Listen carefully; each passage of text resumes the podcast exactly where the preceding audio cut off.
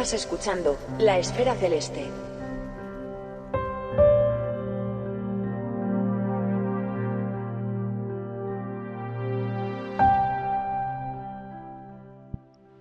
En otras ocasiones hemos hablado del importante papel que han tenido las agrupaciones y asociaciones astronómicas de este país para descubrir el universo a muchas personas. Si bien es cierto que Internet ha modificado y ampliado algunas de sus funciones, siguen siendo espacios de conocimiento básicos para quien quiera introducirse en esta ciencia o para quien quiera sumergirse en alguno de sus muchísimos campos y disciplinas. Hoy hablamos con una persona que ha sido presidente de una de las agrupaciones astronómicas de referencia de este país, además de un experimentado observador. Hoy hablamos con Xavier Bros. Xavier Bros, ¿qué tal? ¿Cómo estás? Pues muy bien. ¿Y tú cómo estás? Pues yo también, muy bien, muy bien y contento de tenerte aquí para charlar un rato. Ah, lo mismo. Oye, Xavier, bueno, tú eres vicepresidente de la agrupación astronómica de Sabadell y, un astrónomo aficionado, amateur o, como queramos llamarlo, porque cuesta definir lo de siempre, ¿no? Hasta qué punto es una cosa o la otra. Pero además tienes uh, una experiencia dilatada, eres observador. Pero antes de, entrar a, hablar de todo esto, mm, bueno, siempre solemos preguntar a los invitados a ver de dónde les viene la pasión por todo este mundo. En tu, caso, ¿cuál es el origen de, tu vínculo con la astronomía? Bueno, pues eh, mi tío era una persona eh, aficionada a la naturaleza en general y en particular pues hacía dibujos de las constelaciones y me los enseñaba. Y cuando tenía siete años de edad, pues eh, mi primo, mi hermano y yo fuimos a visitar el, el observatorio de la agrupación astronómica de Sabadell y nos hicimos socios, o sea que tenía siete años, han pasado unos cuantos desde entonces. Y, entonces, mm, no solo tu vínculo con la astronomía, sino con, esta agrupación en concreto, ya viene de mucho, de mucho tiempo, ¿no? Sí, sí, sí, claro, es que es una entidad que fue de las primeras que, que se constituyeron, se fundó en el año 1960 y, yo creo que fue, pues mira, fue en el año 1967, ¿no? De la mano de Josep María Oliver, que sigue siendo un miembro muy, muy activo en la agrupación, pues que era el alma mater de la, de la entidad, que entonces era casi, casi la única que había en España. Después, afortunadamente, han ido surgiendo muchos grupos. Mm, cualquiera de las personas que nos oiga, sea de la localidad que sea, pues puede saber que en las proximidades habrá un grupo de aficionados, una asociación de aficionados con la que poder contactar y colaborar, ¿no? Nosotros, bueno, pues fuimos un poco los iniciadores y seguimos siendo quizás la entidad con más impacto, ¿no? En lo que es la divulgación de la astronomía, en lo que es eh, la, la, promoción de la, de la realización de trabajos de observación y en temas de investigación también, ¿no? Tenemos unos 800 socios, creo que es la entidad con más asociados en España o junto con alguna otra. O sea que realmente pues estamos orgullosos del trabajo que se ha hecho hasta ahora, pero evidentemente nos queda mucho por hacer en, este mundo tan cambiante en que todo tiene que adaptarse a las realidades cambiantes de, la sociedad, ¿no? claro. Y, ya lo estabas introduciendo un poco tú, pero podemos hacer un poco un, un repaso ¿no? por los ámbitos de, trabajo de la, de la, agrupación, porque es que realmente sois muy activos y hay muchos grupos ¿no? de, de trabajo que se dedican a, tareas más de investigación, de astrofotografía, incluso de divulgación. ¿Cuáles son los principales ámbitos ¿no? de, trabajo, de actividad de la agrupación? La verdad es que lo establecimos bastante en un plan estratégico que preparamos hace, hace pocos años y tenemos una actividad muy fuerte en el área de divulgación. Tenemos más de 10.000 niños que pasan por nuestras instalaciones cada año y donde pueden observar con el telescopio y reciben una formación, una, digamos, en el auditorio, una, un audiovisual. O sea que tenemos esta labor pedagógica hacia el exterior de la, de la agrupación y después hacia el interior tenemos, bueno, pues unas, unas conferencias semanales en, nuestra sede. creemos que es la serie de conferencias más relevantes que pueda haber, casi me atrevería a decir que en toda Europa, porque no, no he visto una, una cadena de, de, conferencias tan, de tanto nivel y tan, y tan continuada. Y esto sería una parte, la, la divulgación. ¿no? Después estaría la parte de publicaciones. Eh, publicamos dos libros cada año y publicamos vía online pues una revista, Astrum, mensualmente, donde hay artículos de divulgación, efemérides, los trabajos de nuestros socios, propuestas, etc. ¿no? Y después lo que son grupos de trabajo, eh, tenemos dos observatorios. Un observatorio está en Sabadell, que es donde hacemos toda la actividad de divulgación y donde también trabaja pues un equipo que se dedica al seguimiento de, por ejemplo, de, ocultaciones eh, de ocultaciones de estrellas por, por asteroides. Em, otro grupo trabaja exoplanetas, otro más trabaja supernovas, y me estoy dejando alguno, ¿eh? y, bueno, y variables, que tenéis un grupo con un recorrido importante. Tienes razón, tenemos un grupo muy, muy potente que trabaja el tema de variables, pero además está muy especializado con eh, las variables RR ¿no? En contacto con otros grupos europeos y mundiales que trabajan en el mismo tema, en esta colaboración PROAM. Eh, bueno, y además de todo esto, que esto se hace pues desde desde el observatorio de la agrupación en Sabadell, con el apoyo del nuevo observatorio en Ager, que, bueno, pues nos está costando mucho de ponerlo al 100%, porque tecnológicamente es un, es un upgrade muy importante y siempre hay problemas técnicos y no disponemos de, de muchos medios ¿eh? para poderlos eh, ir solucionando, pero la verdad es que en Ager hay 35 observatorios de 35 socios y cada uno de ellos, pues, se dedica a las actividades que más les interesan, ¿no? Por ejemplo, tenemos un grupo de astrofotografía muy desarrollado que ha conseguido varias APOT y varios premios como el Insight Photography, que es el premio más importante a nivel mundial de, de astrofotografía, pues, pues han conseguido premios muy importantes varios de nuestros astrofotógrafos, ¿no? Son gente muy preparada que, bueno, que tienen un grupo en el que se comparte información y se trabaja muy a fondo para ir mejorando en, las técnicas de, obtención de imágenes. ¿no? Entiendo que las instalaciones de, de Azure que comentabas, ¿no? las diferentes parcelas o observatorios de, cada persona que tiene su equipo ahí, es, un planteamiento robotizado. ¿eh? Bueno, hay hay de todo. Hay de todo. ¿eh? Tenemos eh, el, observatorio de mayor tamaño, que es el de la agrupación. Hay un telescopio Newton de medio metro de apertura, pero está totalmente robotizado, ¿no? Y después los 35 que hay, pues hay, yo creo que habrá unos 10, 12 de, robotizados y el resto no lo están, ¿no? Porque también hay personas que lo que quieren es, simplemente subir para, para mirar la, la luna o hacer, hacer observación visual o hacer imágenes allí in situ, ¿no? También, eh, ¿qué hay que decir, no? Realmente eh, la observación del cosmos es muy estimulante, pero también es estimulante eh, hacerlo en el campo, en un entorno bucólico, como puede ser pues una zona como la de Ayer y como puede haber muchas otras en, España, ¿no? Pero no tantas, porque cielos oscuros no, no, no, no hay muchos, ¿no? Pero bueno, en cada región eh, hay zonas sensacionales en las que se puede eh, disfrutar de la astronomía de una forma especial, ¿no? Con el cielo oscuro. Después ahí, eh, después están los aficionados, pues que lo hacen de forma robótica desde su domicilio en Sabadell, Barcelona o donde sea, y que pueden trabajar también a distancia, ¿no? Muy bien.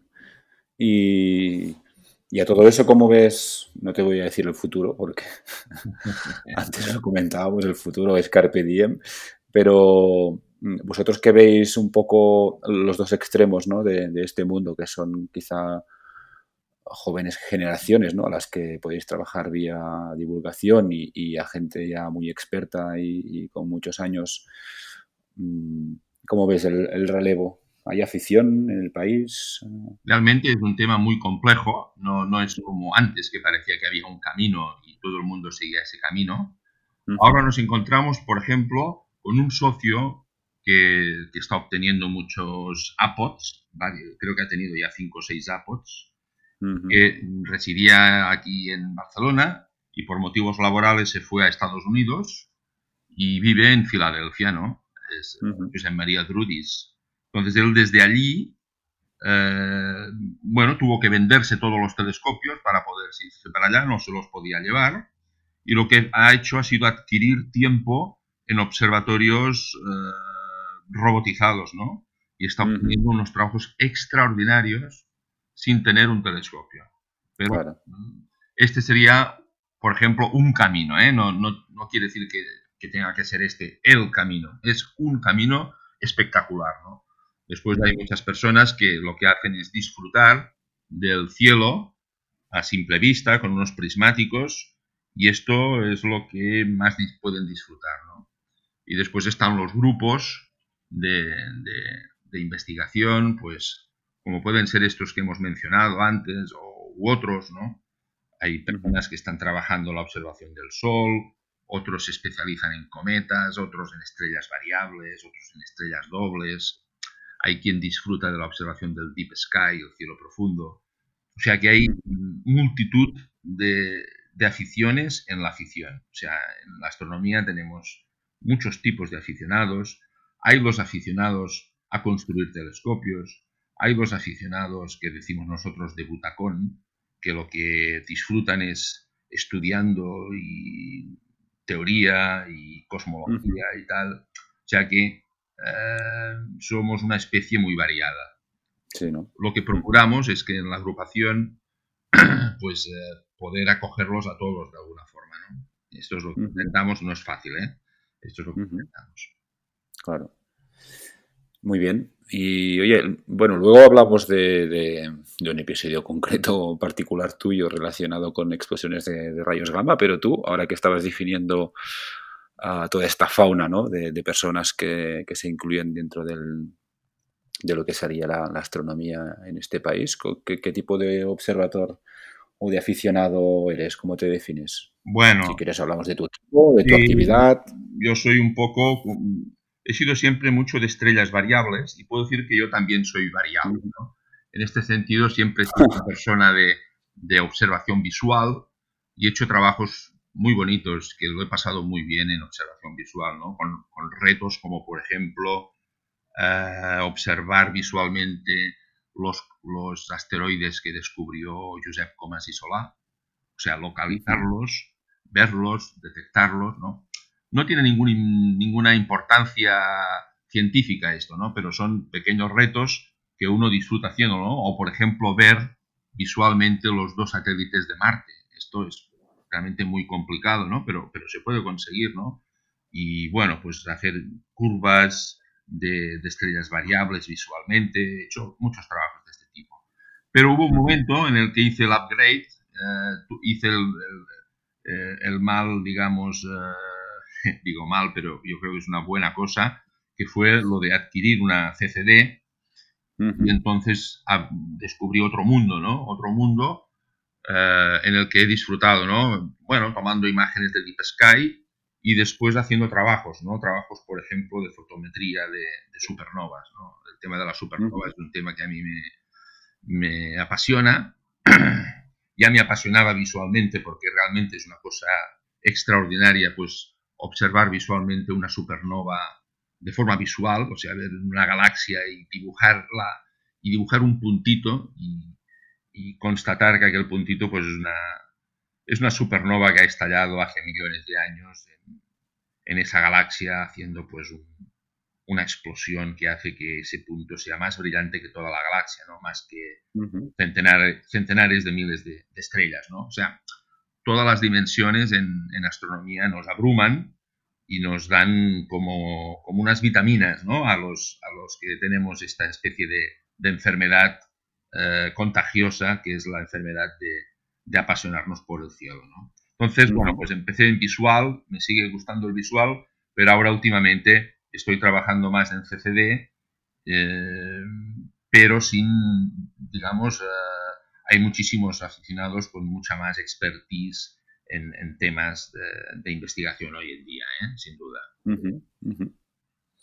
Pero en este campo, y ahora si quieres, sí que podríamos ya comentar un poco el tema que, comentamos antes ah, fuera de, lo que es la grabación, ¿no? De tu experiencia con, con una explosión de, de rayos gamma, ¿no? Que fue algo realmente como muy excepcional, tanto por el, por el, por el fenómeno, ¿no? Como, como por, por cosas que, que, tú has podido observar en, tu carrera y por lo que se ve en general a nivel de, de astrónomo amateur en, en, este país, ¿no?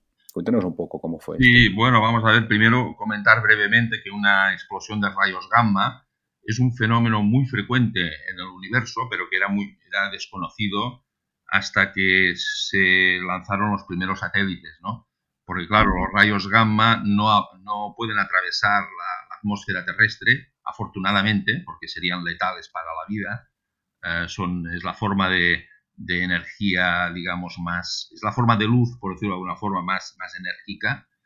Y, y ya los ultravioletas nos causan la, digamos, eh, el, tomar el sol, por decirlo de alguna forma, el bronceado solar, pues eh, los rayos gamma serían letales, ¿no? pero se desconocían y algunos satélites pues empezaron a detectarlo y eran la época de la Guerra Fría y pensaban que habían detectado lanzamientos de misiles, ¿no? Después, afortunadamente, pues eh, se dieron cuenta de que era un fenómeno mm, eh, astronómico, ¿no? Entonces, bueno, pues esto es un fenómeno que se observan explosiones cada semana desde los satélites y en principio hay un gran interrogante sobre la verdadera naturaleza de este fenómeno. ¿no? Eh, claro, después se, descubrió que estas explosiones que son invisibles desde, desde el suelo de la terrestre es una explosión de rayos gamma normalmente acompañada de rayos X y de una brevísima y débil eh, luz visible. ¿no? Eso es muy importante porque analizando esa luz se podía determinar Mm, por el corrimiento hacia el rojo la distancia de estos objetos y las características de estos objetos. Por ello se organizó una red mundial que está trabajando intensamente este tema, de forma que la información de los, cuatro satélites que creo que hay ahora que detectan este fenómeno, pues inmediatamente se pone en conocimiento de esta red y, y muchos observatorios pues intentan eh, ir a esa posición a ver si pueden detectar el remanente, el afterglow que llaman los ingleses, nosotros le llamamos el remanente de esa luz de, esa explosión de rayos gamma. ¿no? Eh, tiene que ser muy inmediato porque esa luz se desvanece muy, muy fácil, ¿no? muy rápido. Bueno, pues curiosamente, esto hace ya unos años, fue en el año 2011, pues yo estaba en Ager con mi telescopio observando, observando supernovas, tomando imágenes de supernovas, cuando un compañero mío que estaba en el observatorio al lado me dice, mira, acaba de llegar un comunicado de que ha habido una explosión de rayos gamma y que piden a ver si podemos, eh, en general a la red, a ver si se puede intentar detectar. Porque claro, los satélites hacen una detección aproximada de la posición, ¿no? Pero es difícil. Bueno, pues entonces tomé imágenes de esa zona, tenía un cielo muy bueno, eh, inmediatamente miré las imágenes, no fui capaz de detectar nada, pero después, en casa, haciendo el tratamiento informático y analizándolo a fondo, sumando imágenes, pude ver una levísima luz de magnitud 20,8, o sea, estamos hablando de, de un objeto extremadamente débil, y pude calcular la posición y la magnitud que después envié a esta red de, observadores y coincidió con la que se había detectado desde, desde dos telescopios eh, profesionales, ¿no? De, más de dos metros de, apertura, ¿no? Cuando el mío es de, este 35 centímetros, ¿no? Bueno, pues realmente fue una observación afortunada y a partir de ahí, pues, bueno, pues e, ese, ese dato se publicó en, numerosas eh, publicaciones y, es, eh, y he sido felicitado por, por muchísimos, eh, por muchos observadores de, de, este tipo de fenómenos, por el presidente del APSO, por etcétera, ¿no? Fue un, fue un trabajo de aquellos espectaculares en el que hubo una parte también de suerte, ¿no? De que mi, de que mi compañero me avisara, porque si no, evidentemente es imposible de, detectar. bueno, un detalle técnico, ¿eh? pero para comprenderlo mejor, ¿cuál es la aproximación a nivel de trabajo? ¿eh? Cuando os enteráis de que hay una zona, desconozco el, cuando decís aproximada, de qué rango estamos hablando, ¿eh? si son minutos, si son grados, ah, pero ¿cómo, ¿cómo empiezas a atacarlo? Hace años las medidas que enviaban los satélites eran muy imprecisas y costaba muchísimo encontrar el objeto. ¿no? Ahora ellos son bastante certeras. Además, eh, SEMAIL llegó a los cinco minutos de que el satélite Swift lo hubiera detectado. Otros dos mm. satélites la detectaron también, el Fermi y otro más que no recuerdo. Y entonces, bueno, pues tomando imágenes de la zona, y comparándolas con eh, los catálogos estelares más, eh, más digamos, eh, que existen en, digamos, que se pueden consultar por el aficionado, pues finalmente encontré ese débil punto y esa imagen pues fue la que envié a los distintos observatorios y a la coordinación que confirmaron pues que en efecto se trataba de, de este objeto las explosiones de rayos gamma hay de dos tipos. Uno son unas eh, supernovas muy espectaculares, digamos, digamos, de explosión muy, muy virulenta. Y otro que tienen una, digamos, son unas explosiones eh, que duran, son más largas, más largas quiere decir apenas unos segundos. ¿eh? Y las otras es, es debido a la fusión entre estrellas de neutrones, entre dos estrellas de neutrones, y esa es una explosión más breve, quizás más intensa, pero más breve. ¿no? Se determinó que en este caso, eh, que pude detectar, era una de, de estas explosiones, de, esta fusión entre estrellas de neutrones. Muy bien. Bueno, un tema curioso. ¿eh? en realidad, pues no, no hay, hay observaciones por aficionados de, de este tipo de, de, objetos, pero claro, es bastante difícil de, detectarlos, es muy difícil y por ello pues hay, yo diría, una docena de observaciones europeas y, americanas. Aquí en España pues no, ha habido ningún otro hasta el momento aficionado que haya detectado. Sí que se detectan desde los observatorios de Canarias, pues sí que eh, están trabajando a fondo en, esta, en este tema y los detectan frecuentemente.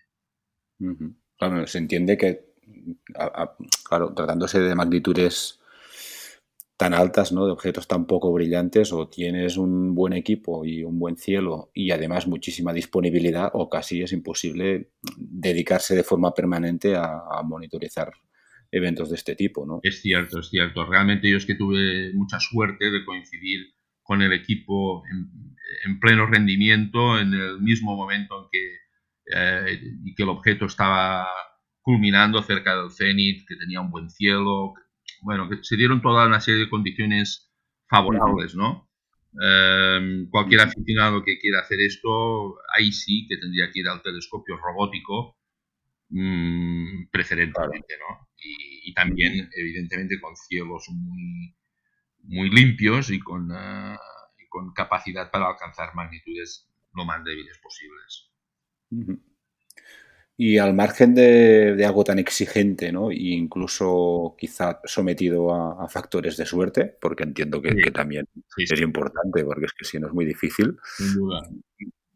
¿Qué, otros campos ves que son, independientemente de que formen parte de tu día a día, ¿eh? pero cuáles son los, los, que ves hoy en día más interesantes, más dinámicos, ¿no? o quizás con más futuro? Bueno, tenemos un grupo, que es el grupo que trabaja el tema de ocultaciones estelares, que por ejemplo hace una semana eh, ha sido publicado por una revista eh, especializada, pues el trabajo realizado internacional mediante una treintena de, observadores que han observado la ocultación de una estrella por un objeto transneptuniano. ¿no? Entonces ahí figuran pues los trabajos de Carles Schnabel o de Carlos Perelló, que son dos personas de la agrupación astronómica de Sabadell que están coordinando el tema de, de, ocultaciones y las mediciones que hicieron ellos junto con las mediciones de todo este grupo mundial, pues ha podido determinar eh, el, diámetro de este objeto. ¿no? Claro, determinar el diámetro de este objeto comparándolo con la magnitud que tiene, nos dice mucho pues del albedo y de y en cierta manera pues y también de la composición de, estos objetos, ¿no? O sea que el trabajo eh, en el área de ocultaciones es un clásico de los aficionados y realmente pues tenemos un grupo muy muy perspicaz y que está trabajando muy a fondo este tema, ¿no? Eh, todo tipo de asteroides han colaborado en la, determinación de, la, forma y, de, y, del diámetro de muchos de ellos. Eh, incluso han podido detectar satélites de asteroides o cosas de este tipo. ¿no? Este es un campo ¿no? que tampoco requiere una enorme sofisticación. Sí que requiere pues, tener un rigor, pero con un telescopio mm, modesto, eso sí, con un sistema de grabación y, de detección del tiempo de lo más preciso, pues se puede aportar mucho. El estudio de las estrellas variables es también un clásico muy importante, ¿no? en el que eh, desde visual hasta CCD, hasta fotometría, actualmente la fotometría ya casi se usa poco, se usa mucho más la CCD, para analizar las variaciones de luz de, miles y miles de estrellas variables que hay. Es imposible que los ah, profesionales puedan hacer un seguimiento de todas. Eh, incluso visualmente se puede hacer y se puede aportar, porque las más brillantes que se pueden ver con prismáticos o a simple vista, pues eh, son de difícil seguimiento con CCD por, ser demasiado brillantes, ¿no? Entonces, bueno, pues, pues ese seguimiento Ahora mismo estoy recordando el tema de Betelgeuse, que hace pocos meses hizo una, evolución peculiar y bueno, pues esto fue seguido visualmente por centenares de, astrónomos aficionados. Hay muchísimos trabajos que se pueden hacer, pero el más lo más importante aquí es que el aficionado disfrute haciéndolos. O sea, no se trata de, de hacerlo para aportar. O sea, bueno, la aportación a veces es es pequeña, en otros casos es marginal, en otros casos es nula y en algún caso es relevante. Pero lo que sí es relevante es que el aficionado disfrute de lo que está haciendo, ¿no? De, Que haga lo que le gusta. Si le gusta mirar la luna, eso no va a aportar nada o casi nada a la ciencia, pero si eso aporta a su disfrute personal y a su realización personal, pues serán unas horas muy bien invertidas claro. Y en esta línea, os digo, a ver, porque hablamos de disfrute, ¿no? Y hablamos de ámbitos de trabajo que aunque tengan una componente científica, ¿no? O, que, al final estamos generando datos que pueden o no ser de valor científico, si la reportamos o no, esto es independiente. Pero ¿cómo cruzamos el hecho de que a alguien quiera disfrutar eh, en una actividad de este tipo. Y, te lo pregunto por, por varias razones. ¿eh? Una es porque eres vicepresidente de, una agrupación con muchísimos socios y una de vuestras labores es acercar esta ciencia a públicos quizás más neófitos o más jóvenes. Y ese es un extremo, ¿no? aproximarse a la astronomía desde cero, por así decirlo. Y también tenéis toda una expertise pues como muy, muy bien valorada que hemos comentado ahora. Pero el camino de puente entre un extremo y el otro, a mí no me parece tan claro. Y, a menudo con los invitados siempre les pregunto, ¿no? ¿Cómo, eh, según tu punto de vista, cuál sería la aproximación, ¿no? Por ejemplo, mm, me gusta la astronomía, esto ya lo sé, pero yo lo que quiero es jugar a ser científico y generar datos, ¿vale? Consejos.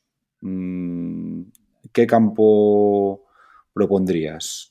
¿Con qué equipo mínimo? Mm, ¿Qué tipo de objetivos? Lo digo porque es tan amplio, ¿no? como comentábamos antes, que yo creo que uno de los principales problemas que hay a veces a, que ciertas personas puedan dar este paso es, es, la desubicación ante tantos ámbitos y tanta actividad y tantos datos y no, sí, es lo que decíamos antes de que es una es una actividad muy muy diversa y ahora que me explicabas esto pues recordaba pues un compañero de, otra asociación barcelonesa, de, Aster concretamente, me comentaba que es una persona que se dedica sobre todo a astrofotografía. ¿eh? Digamos que astrofotografía en realidad hoy podría ser el foco en el que más aficionados eh, disfrutan ¿eh? y, pueden obtener siempre resultados, algunos espectaculares, pero, pero aunque no sean muy espectaculares, el hecho de haber obtenido tú una imagen, aunque no sea muy perfecta, pues eso tiene muchísimo mérito, ¿no? Bueno, pues este hombre me decía, me decía, yo disfruto haciendo astrofotografía. Dice, dice, lo que no entiendo es que hay alguien que pueda disfrutar haciendo una fotometría de, un, de una estrella, ¿no? Digo, dice, esto es una tarea de los profesionales, que lo hagan ellos. porque lo tenemos que hacer nosotros gratis? Nosotros vamos a disfrutar haciendo astrofotografía. Bueno, es una, es una visión, pero claro, este señor olvidaba de que el señor que hace, eh, que hace fotometría está disfrutando de aportar datos. Claro. que sobre la motivación es un tema muy, muy diverso y que cada uno tiene motivación por cosas distintas. Entonces hay que respetarlo y, animarlo, que cada uno disfrute en lo que quiera en, este ámbito. Entonces, bueno, em, lo lógico es empezar por lo, que dirían los ortodoxos, yo sería ortodoxo, pero, pero hoy en día esto está fallando, sería que habría que empezar por conocer el cielo eh, visualmente, después utilizar unos prismáticos, después usar un pequeño telescopio, empezar a ver los objetos más, más fáciles, más interesantes, ¿no? más aparentes, después evolucionar a un telescopio para que no se te muera la afición, porque si no el, salto a objetos más débiles eh, es imposible y tienes que tener después un telescopio más interesante, más, más, eh, con más potencia, pero es bueno haber pasado por el primero, en mi opinión. ¿eh? Después de esto pues, puedes empezar a hacer trabajos, trabajos que pueden ser, pueden tener una utilidad científica cero o pueden tener una utilidad científica 10, depende, pero son trabajos, ¿no? Tú puedes observar y dibujar eh, la evolución de, los eh, satélites de Júpiter, puedes dibujar las bandas de Júpiter, puedes detectar la división de Cassini, puedes dibujar una nebulosa. Esto no sirve para nada, pero sirve para que uno disfrute y se lo pase bien. Entonces sirve para mucho. ¿eh? No sé, yo me pregunto de qué sirve ir a ver un partido de fútbol. Bueno, pues sirve pues para que la persona se lo pase bien. Pues aquí pasa lo mismo.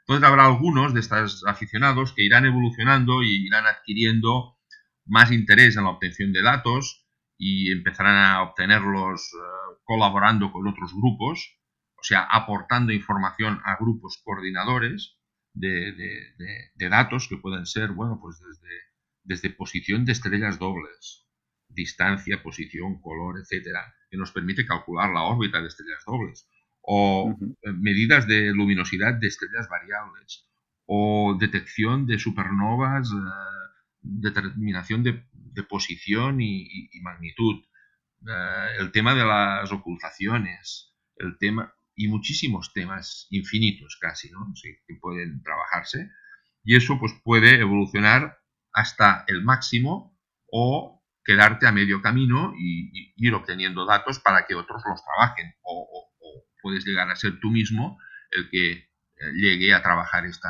estos datos. Pero que no es obligado a hacer una cosa o hacer otra. Cada uno tiene que hacer lo que le mm. apetece. Y además esto tan ortodoxo que te acabo de explicar, pues resulta que ahora está empezando a no ser cierto. O sea, antes para conocer el cielo e, esta evolución era la correcta, hoy te puedes comprar un telescopio con el sistema GoTo y, y tú le pulsas allí unas cosas en, una terminal y el telescopio solo te, te, busca y te detecta ese objeto que a lo mejor yo antes tardaba 15 minutos en encontrarlo y requería un conocimiento exhaustivo del cielo. ¿no? Bueno, pues ahora eh, a veces no es necesario. Bueno, hay muchos caminos para llegar a Roma. Claro. Claro, claro. Y, en el supósito que alguien desea hacer una aproximación a disfrutar generando datos, ¿a ti te parece, por ejemplo, no sé, digo por ejemplo, ¿eh? que el ámbito de las variables es una buena puerta de entrada? Sí, sí, es una muy buena puerta de entrada porque allí hay mucha necesidad de datos. O sea, realmente em, hay especialidades en las que la obtención de datos es es poco relevante. En el caso de variables, pues hay muchas estrellas que no están siendo observadas y que no se conoce bien su evolución. entonces es necesaria la obtención de curvas de luz y, entonces aquí se puede hacer un, gran trabajo ¿eh? en, variables. Como hace muchos años se hacía en planetas, ahora ya no tanto, porque con las ondas y tal, pues es prácticamente difícil descubrir algo que no vea una sonda que está en las cercanías, ¿no? Pero en el tema de variables se puede aportar muchísimo. Recuerdo al recuerdo no hace tantos años Sebastián Otero, que es un observador aficionado sudamericano, no recuerdo, creo que es argentino, pues este hombre descubrió de que, de que, una, de que una estrella en, la constelación de, de la constelación, no recuerdo qué constelación era, pues descubrió que estaba variando, una estrella muy brillante, ¿no? Em, en Escorpio, en Escorpio, ¿no? Una estrella que, todo, que, que, que, es, que, forma parte de la forma de la constelación, pues empezó a variar. Bueno, pues él lo descubrió observándolo a simple vista. Y fue un fenómeno muy importante y, y se tuvo que analizar muy a fondo, ¿no? Como ahora el tema de Betelgeuse también es un tema que se observa visualmente, ¿no? Sin telescopios, sin prismáticos, ¿no? se pueden hacer muchas cosas. El tema de las variables puede ser un, camino de entrada, como hay otros, ¿eh? Pues, bueno, pues sí, la verdad es que la tecnificación es, es cada vez más importante, quizás es más difícil para las personas que ya tenemos una edad, nos cuesta un poco más, pero las nuevas generaciones esto lo hacen muy fácil, ¿no? Y entonces, bueno, pues, pues claro, para obtener una, una medición fotométrica de una estrella variable, pues se puede hacer de muchas maneras. Se puede hacer con muchos distintos niveles de calidad. Si lo quieres hacer con precisión de, centésima de, magnitud, pues hay que depurar mucho los, los métodos para alcanzar esa, esa precisión, ¿no? Mm, o sea, no se trata de hacer una, tener una CCD y tomar una imagen y, y hacer la fotometría. Entonces, obtienes una precisión no mucho mayor quizás igual que en una medición visual. Ahora, si apuras bien, haces eh, los flats, haces, eh, buscas unas estrellas de referencia adecuadas, utilizas los filtros idóneos, utilizas el software adecuado, eh, pues al final obtienes unos resultados muy precisos. Muy bien.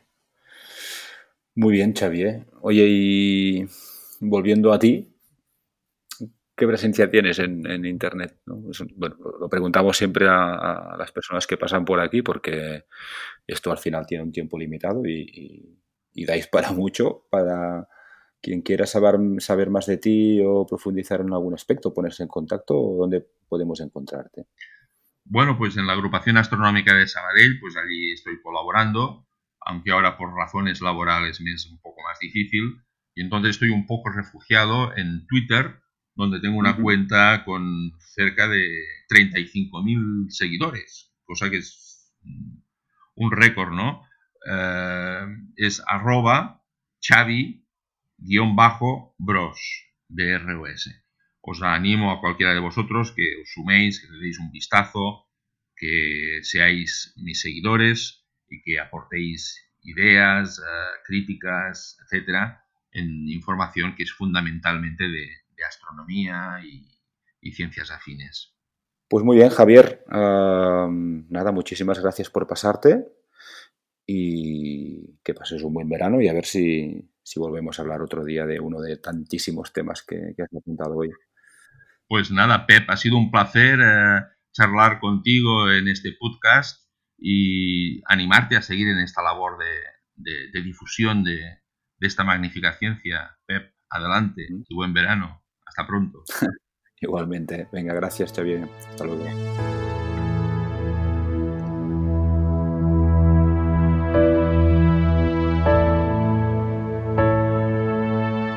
Podéis escuchar La Esfera Celeste en todas las plataformas de podcasting. Encontraréis más información sobre todos los episodios y sus invitados en laesferaceleste.com.